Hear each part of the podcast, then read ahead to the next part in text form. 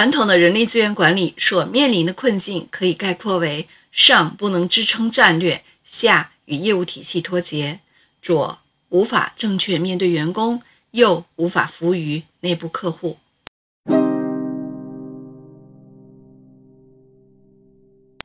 人力资源部、财务部、法务部同为职能部门，但命运竟然有着那么大的差别。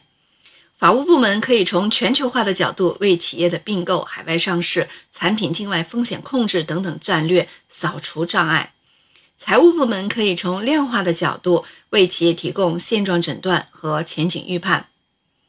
IBM 的 HR 高级副总裁兰迪·麦克唐纳曾经反思说。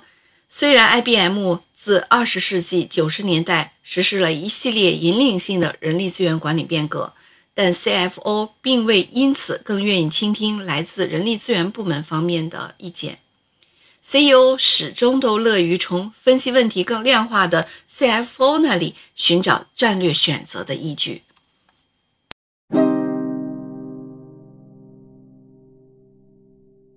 人力资源部难道真的无法为企业战略提供有价值的洞察吗？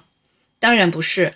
戴维·尤里奇认为，人力资源部也可以在战略制定方面大有作为。他从个人能力、组织能力两大维度展开。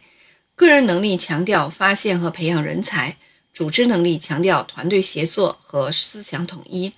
由此，他提出了。人力资源部为企业创造价值的关键在于人才、文化和领导力。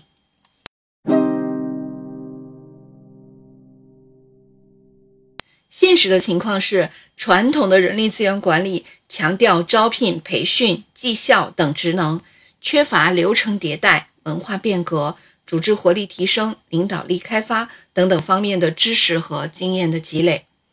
传统的人力资源管理对战略制定仅起到了有限的支撑作用，有的甚至与企业战略两张皮，徒增企业的内耗。